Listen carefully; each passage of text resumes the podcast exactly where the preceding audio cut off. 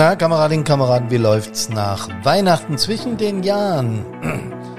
Habt ihr euch richtig schön satt gegessen über Weihnachten? Hm? Bei mir war es genauso. Hier ist Hermann von Brandpunkt.r, euren Einsatz Leben Podcast. Servus, hallo und Gute!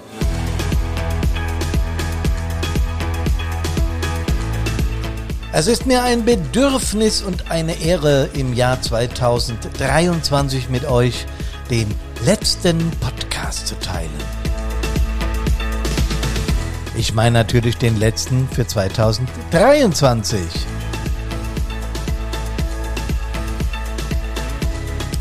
Tja, einiges los gewesen über die Weihnachtsfeiertage, oder? Aber natürlich auch im gesamten Jahr.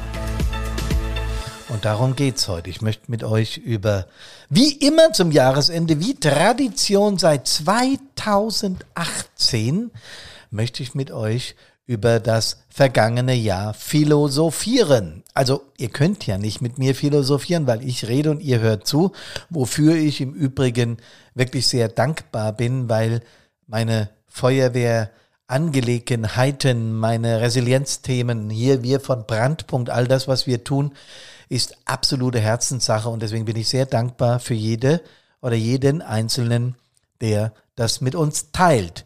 Ja, ähm, Weihnachten 2023, ich müsste jetzt die Braten oder die Klöße oder das Kraut oder die Salate und die Würstchen und alles in Reihenfolge bringen. Und um zu verstehen, dass heute Morgen auf meiner Waage dann ein bisschen mehr war wie vor Weihnachten. Aber ich glaube, das geht euch allen genauso. Es heißt ja nicht umsonst das Fest der Liebe. Und wenn man etwas lieb hat, dann teilt man auch. Und wenn man was teilt, dann isst man gemeinsam. Genauso ist es. Im Ernst, ich hoffe, ihr hattet ein tolles Fest und ein einigermaßen ruhiges Fest. Das Wetter spricht ja eine andere Sprache.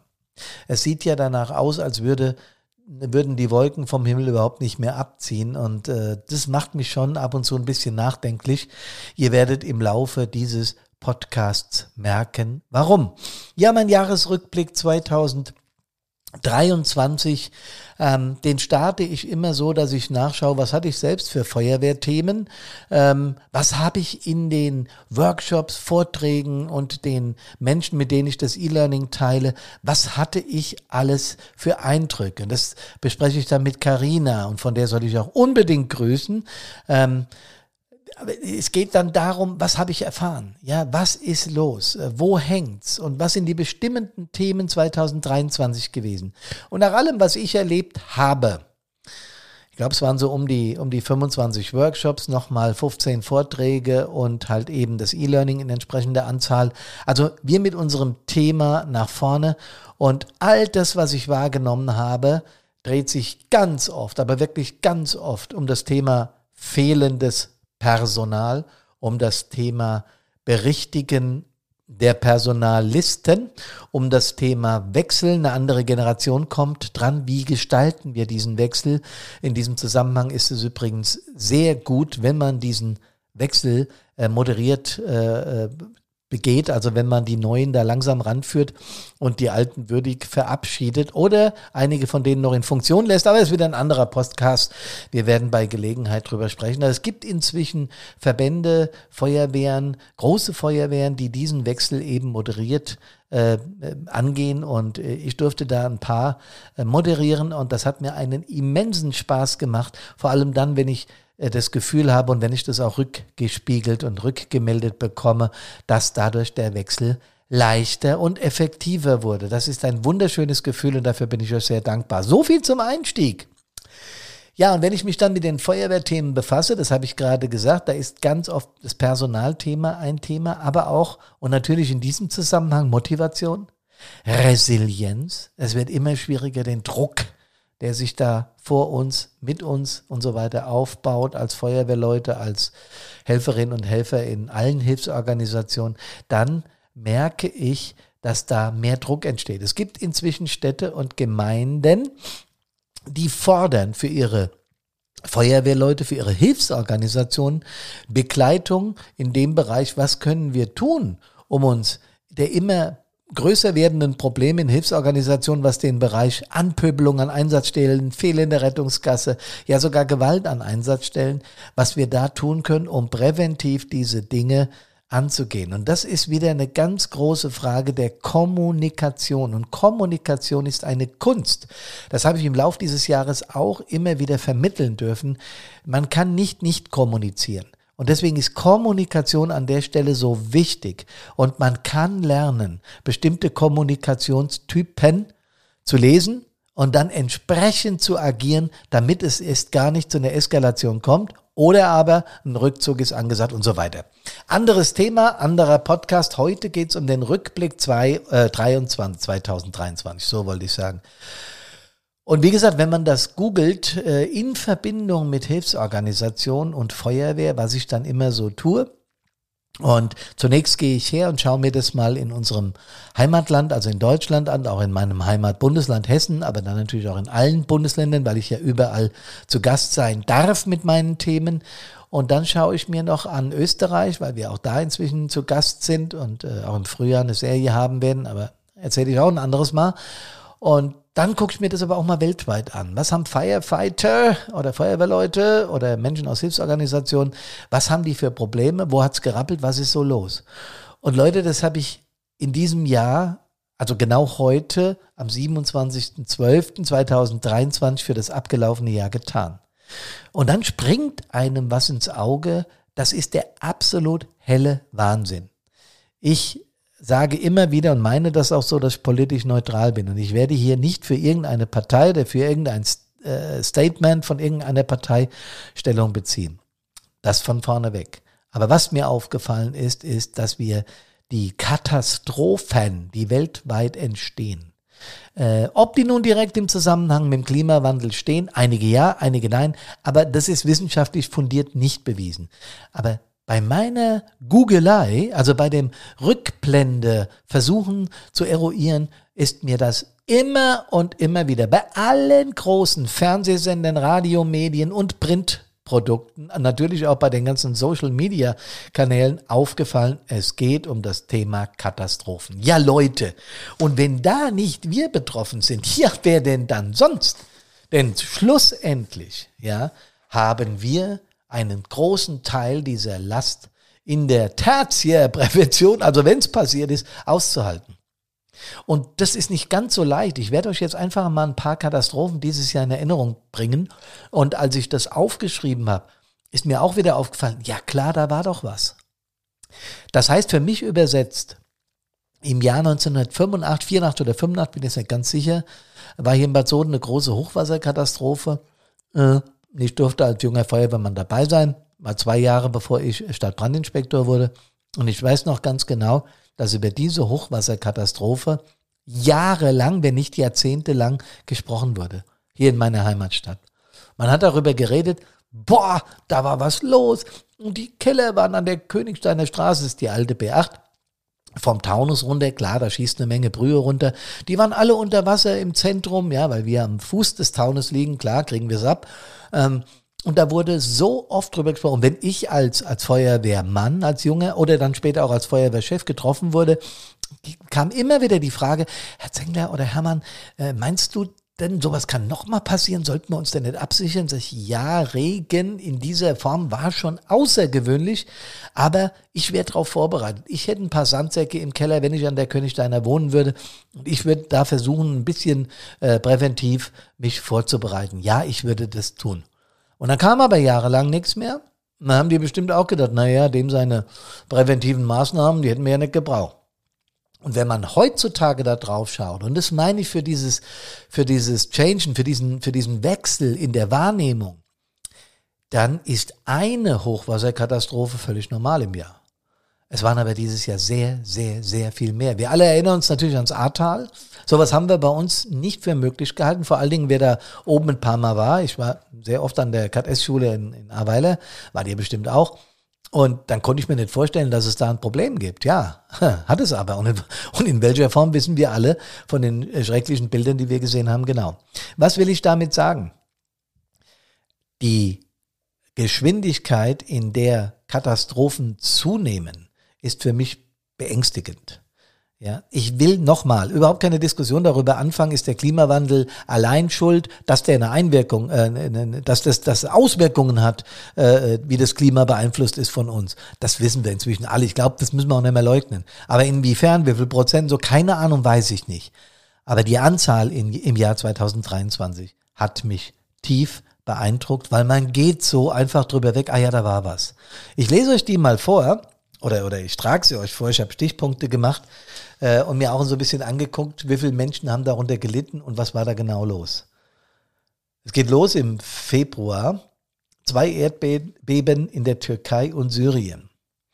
Haben jetzt mit dem Klimawandel wahrscheinlich ganz wenig zu tun oder gar nichts, keine Ahnung. Aber da sind 58.000 Menschen gestorben. Und wir haben es schon wieder vergessen. 58.000 Menschen bei einem Erdbeben. Und wenn man sich vorstellt, wie viele Teile, was da betroffen war, dann kann man sich auch vorstellen, wie die Kameraden aus der Türkei, aus Syrien und aus anderen Nachbarstaaten, wie die da, die Kameradinnen und Kameraden, gewütet haben müssen, geschafft haben müssen, um das Ganze in den Griff zu bekommen. Weil die Menschen, die gestorben sind, ist ja nur ein Anteil davon, wie viel verletzt oder vermisst sind. Ja, mit Suche und mit allem drum dran brauche ich euch nicht erzählen. Aber wenn man sich das mal kurz reinzieht, dann weiß man schon, das wäre nicht genug für das Jahr. Ja? Kommt aber noch ein bisschen was. Im Mai, Italien, Emilia Romagna, ich glaube, so wird das ausgesprochen, heftige Regenfälle. Mal abgesehen, dass es 14 Tote gab, das ist bei einem Ereignis dieser Größenordnung, sorry, ich meine das jetzt natürlich äh, rein statistisch, nicht emotional normal. Aber 36.000 Menschen mussten ihre Wohnungen und Häuser verlassen. Nicht mehr zu gebrauchen, zu einem großen Teil weggeschwemmt. Ihr habt die Bilder vielleicht noch im Kopf. Ja, aber nein, wir haben die Bilder von ganz vielen dieser Ereignisse im Kopf. Ne, Stichwort äh, Hochwasser, Stichwort Waldbrände, kommt jetzt nämlich gleich. So, also da Italien, Emilia, Romagna im, im Mai. Im Juni kanadische Provinz Quebec. Heftige, außer Kontrolle geratene Waldbrände. Wenn das jetzt die Bürgerin, der Bürger, der mit Hilfsorganisationen und mit Feuerwehr gar nichts zu tun hat, hört, außer Kontrolle geraten. Und Brand ist ja immer außer Kontrolle geraten, ne? sonst wäre es ja keine. Ist, dieses Argument habe ich mal gehört. Ich habe dann erklärt, nein, von uns nicht mehr beherrschbar. Wir müssen uns zurückziehen und müssen den Brand ziehen lassen und versuchen dann, äh, da wo Schneisen zu schlagen oder sonst was. Es, es ist nicht mehr beherrschbar, es ist zu groß. Und dann sagen mir Menschen, mit denen ich drüber spreche, jetzt gerade hier von, von meiner musikalischen Seite, die keine Ahnung von dem haben, was wir tun, äh, echt? Ja, sowas passiert? Ja, sowas passiert. Also das war in, in Quebec, in der kanadischen Provinz und die, die äh, Folgen davon, also Brandrauchen und so weiter und Geruch, waren in New York City zu spüren. Und das ist 850 Kilometer entfernt da haut's mir den Draht aus der Mütze, wenn, wenn, wenn die Folgen so von so einem Waldbrand, von, von so einer Masse, dann 850 Kilometer entfernt noch zu spüren sind. Tja. Im Juli, Juli, Urlaubsinsel Rhodos, Griechenland, Waldbrände außer Kontrolle. 30.000 Menschen müssen fliehen. Und an dieses Ereignis kann ich mich komischerweise noch erinnern, weil da wurden die Touris, die Touristen äh, mit Booten von den Stränden abgeholt, weil sonst gefährlich geworden wäre. Ne? Auch da erkennt man wieder, welche Dimension in diesem Jahr diese Katastrophen hatten. Im August Slowenien, schwere Unwetter mit vielen Toten, da gibt's noch keine Statistik drüber, soweit ich das recherchieren konnte. Aber was recherchiert ist, ist, dass die Regenmassen zu Dammbruch und Erdrutschen führte und da ganze teilweise Wohnbebauung weggerissen wurden. Auch diese Bilder haben wir wahrscheinlich alle noch vor Augen. Im August auf Hawaii, auf Maui, schwere außer Kontrolle geratene Wald- und Buschbrände. In einer einzigen Stadt, in Lahaina oder Lahaina, ich weiß nicht, wie es ausgesprochen wird, kommen 100 Menschen ums Leben. In einer einzigen Stadt. Stellt euch das mal für unsere Verhältnisse vor. Du hast eine, du hast eine 3, 4, 5.000 äh, Einwohner zählende Kommune und da kommen 100 ums Leben. Wie viele Menschen davon betroffen sind, Verwandte und ähnliche und was da los ist, ja. Man macht sich ja gar kein Bild. Griechenland, auch im August. Wochenland, wochenlang, sorry, Waldbrände im ganzen Land, in Griechenland. Die Europäische Union hat damals ge, äh, geschrieben, größte Waldbrand, größter Waldbrand in der Geschichte der Europäischen Union. Ähm, Fläche 730 Quadratkilometer, ich wiederhole, Quadratkilometer, die da abgebrannt sind. Das ist ein Raum, äh, also um eine Größenordnung zu bekommen, etwa so groß wie das Hamburger, wie Hamburg mit Umfeld. Also der Hamburger Großraum, so viel. Jo, geht weiter, August.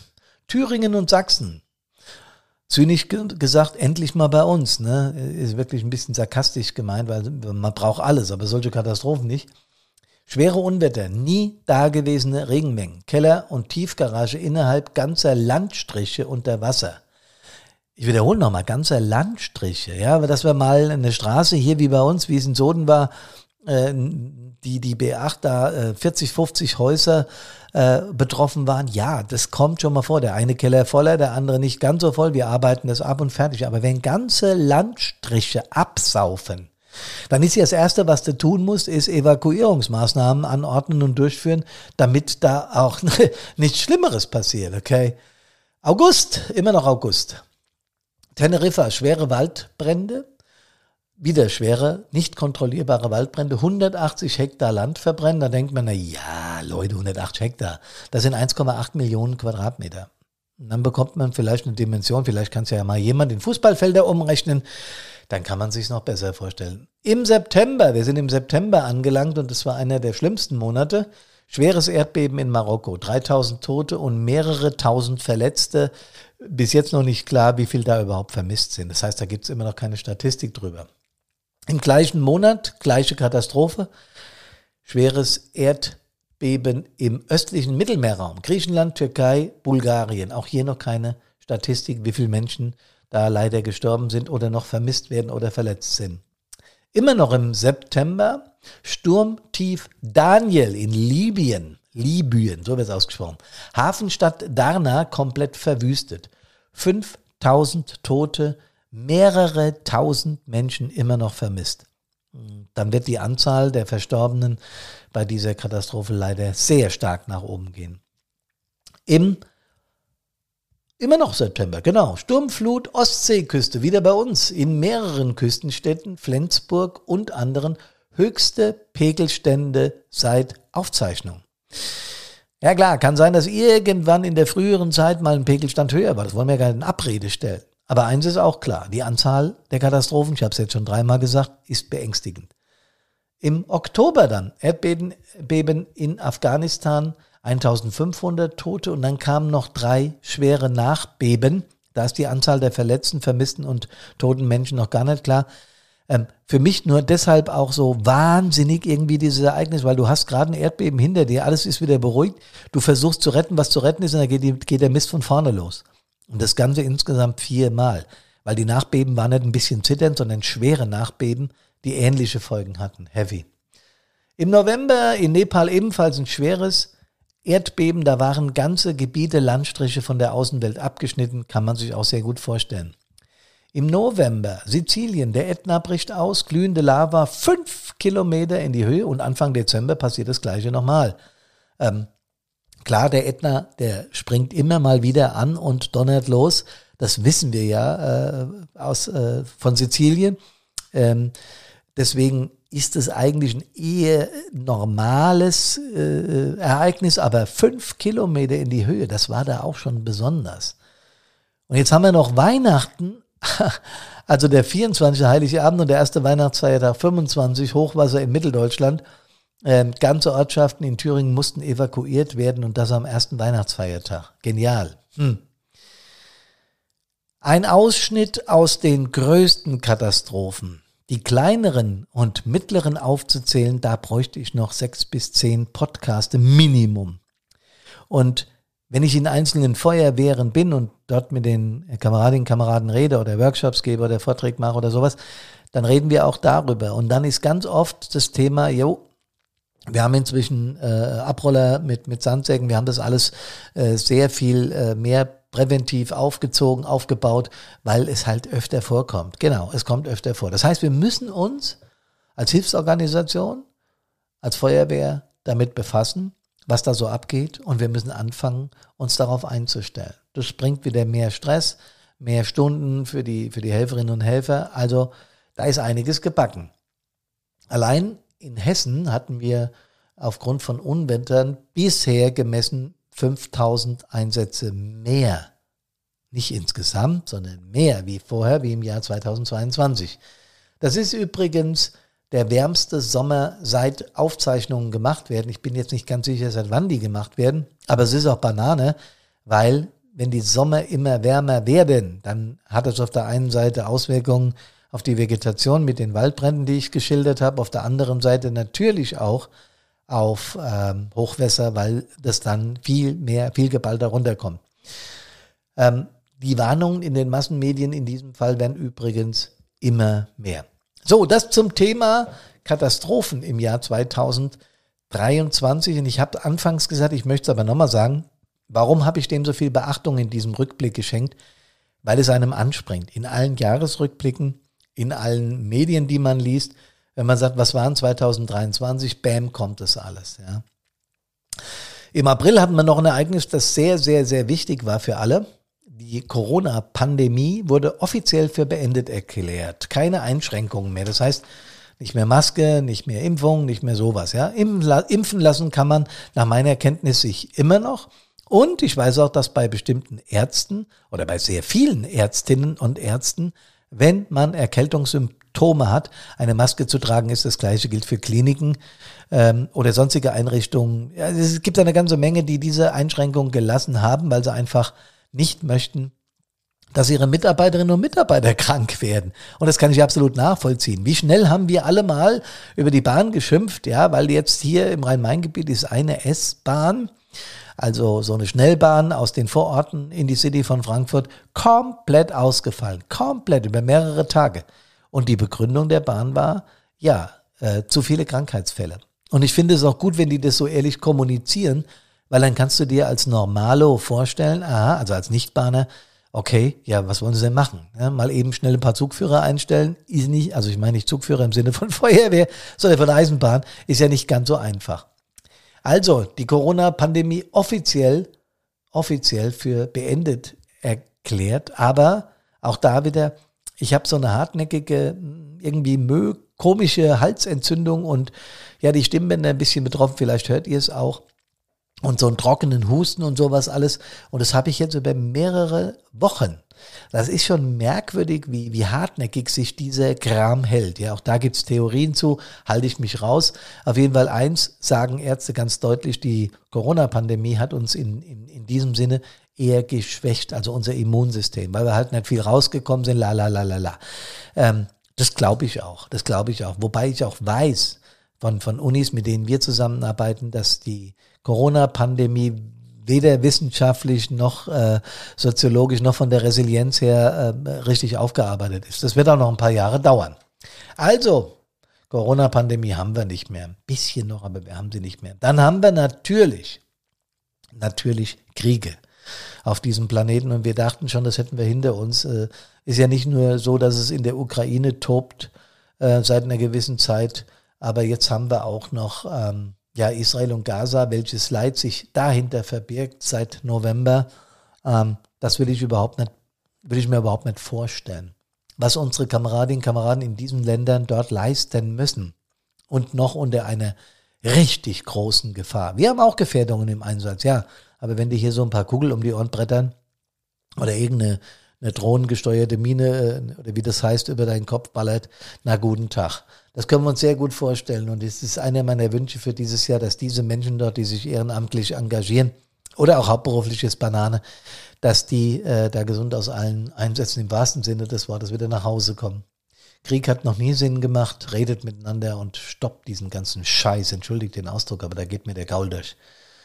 Ähm, Im Übrigen sind da auch Helferinnen aus unserem Land und Helfer in, in Gaza, in, äh, in Israel und eben auch in, in der Ukraine. Und da ziehe ich meinen Hut vor, dass Menschen sagen, das mache ich freiwillig, weil mir eben die Menschlichkeit über alles geht. Jo, Zunahme der Einsätze in Deutschland äh, über 56 Prozent in den letzten 20, 25 Jahren. Die Statistik ist vom Deutschen Feuerwehrverband und es wird jetzt Anfang 2024 24 habe ich in der DFV auf der DFV-Page gelesen. Endlich neue Zahlen geben, Statistiken, damit wir mal sehen können, wie haben sich Einsätze, Personal und so weiter entwickelt. Ähm, Finde ich sehr wichtig, hat jetzt ein paar Jahre gedauert, bin ich ein bisschen bedauerlich, weil wir brauchen diese Zahlen alle alle, um uns entsprechend zu rüsten. Gerade die Verbände hier in unseren Bundesländern, die Kreisfeuerwehrverbände, wie sind die Zahlen bei uns, wie läuft das? Ähm, deswegen ist es so wichtig, dass das statistisch erfasst wird. Und deswegen brauchen wir auch aus meiner Sicht mehr Personal in den Feuerwehren. Ähm, damit machen wir nicht nur das, dass wir unsere Bevölkerung entsprechend schützen können vor den Gefahren, die ja immer mehr werden, wie ich es gerade ausgeführt habe, sondern wir machen noch was ganz anderes. Wir schützen unsere eigenen Kameradinnen und Kameraden vor Überlastung. Und das scheint mir dringend nötig. Ich weiß, in wie viel Verbänden, in wie viel Vereinen, in wie viel Einsatzabteilungen bestimmte Positionen nicht mehr besetzt werden können, weil das Personal fehlt und weil die Zeit immer schneller dreht, immer schneller und die Leute keinen Bock auf so eine zeitintensive Hilfsorganisation haben. Wir müssen den Menschen da draußen auch erklären, welche Motive wir haben und was unsere intrinsischen Motive bedeuten, wie befriedigend das sein kann, einen Menschen, einen Menschen zu retten, zu bergen, zu schützen und äh, vielleicht sogar sein Leben zu retten. Das ist ein so tief befriedigendes Motiv und das müssen wir viel mehr erzählen. Ja, und wir von Brandpunkt, wir waren unterwegs. Karina, äh, ich, ein paar freie Mitarbeiter, die für uns arbeiten und haben ganz viele Vorträge zum Thema Resilienz, Motivation, Konfliktfähigkeit und Kommunikation gemacht und auch viele, viele Workshops. Ähm, das war hochinteressant äh, die Probleme vor Ort kennenzulernen und auch unsere Workshops darauf auszurichten, wie können wir vor Ort unterstützen. Da sind Sachen passiert, die mich auch wieder wahnsinnig motiviert haben, weiterzumachen. Wenn du dann in Gesichter guckst, wo du merkst, das, was du erarbeitet hast, äh, gemeinsam mit den Führungskräften vor Ort und dann selbst deine Gedanken dazu, deine Erfahrungen dazu teilst und daraus ein Konzept entwickelst. Und wenn du dann spürst, dass die Rückmeldungen absolut positiv sind, ja, was gibt's denn für ein schöneres Gefühl? Ja? Natürlich ist es auch ein Geschäft, klar, aber mir geht's in erster Linie darum und allen, die hier bei Brandpunkt mitwirken, dass wir diese Botschaft nach außen tragen. Du kannst gesund bleiben, selbst bei so einer stressigen Situation. Du kannst resilient bleiben. Du kannst das Ganze, was wir hier tun, auch privat nutzen. Äh, und da vielleicht einen Tick besser kommunizieren und dadurch, jo, dein eigenes Leben einen Tick weit besser machen. Darum geht's. Wir haben also dieses Jahr sehr viel befriedigende Rückmeldungen bekommen und wie gesagt, es gibt uns ja Motivation, das in 2024 weiterzuführen. Wir haben uns wahnsinnig viel vorgenommen. Wir werden unter anderem ähm, eine Serie in Österreich haben, weil auch dort diese, diese Themen gewünscht sind. Und wir werden äh, Aktivitäten hier in unserem Land haben, über die wir noch sprechen werden. Bis jetzt ist es noch nicht so weit, dass wir es veröffentlichen können, aber es wird in einem der Folgepodcaste darüber zu berichten sein. Wir freuen uns auf das Jahr 2024. Wir wissen ganz genau, dass das unglaublich anstrengend sein wird, aber auf eine unglaublich positive Art und Weise. Und dafür sind Karina und ich als Geschäftsführer von unserem von unserer Firma wirklich unendlich dankbar. Und ich habe es jetzt dreimal gesagt. Daran könnt ihr erkennen, dass ich das auch genauso meine. Vielen Dank an euch alle fürs Kommunizieren des Podcasts, für für das Buchen von uns, für das Ernstnehmen dieser Themen. Äh, damit schützt ihr eure Kameradinnen und Kameraden, beweist soziale Kompetenz und vieles mehr. Zum Jahreswechsel wünsche ich euch erstmal am Anfang, dass ihr Silvester möglichst wenig Einsätze habt. Mir ist natürlich klar, dass es ohne nicht abgehen wird. Und ich weiß auch, dass noch in ganz vielen Gebieten der Republik und auch in Österreich und in der Schweiz hoch Wassergefahr äh, zum Teil bis zur höchsten Stufe besteht. Ich wünsche euch, dass ihr aus diesen Einsätzen sauber rauskommt, gesund rauskommt, dass da nichts passiert. Weder den Bürgerinnen und Bürgern, aber vor allen Dingen auch uns als Feuerwehrleuten nichts.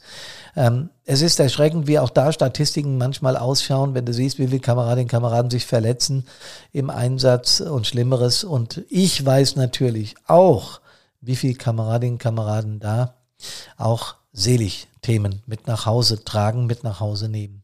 Und da sollten wir alle gemeinsam dran arbeiten. Also, bitte an Silvester gesund an all, aus allen Einsätzen wieder nach Hause kommen.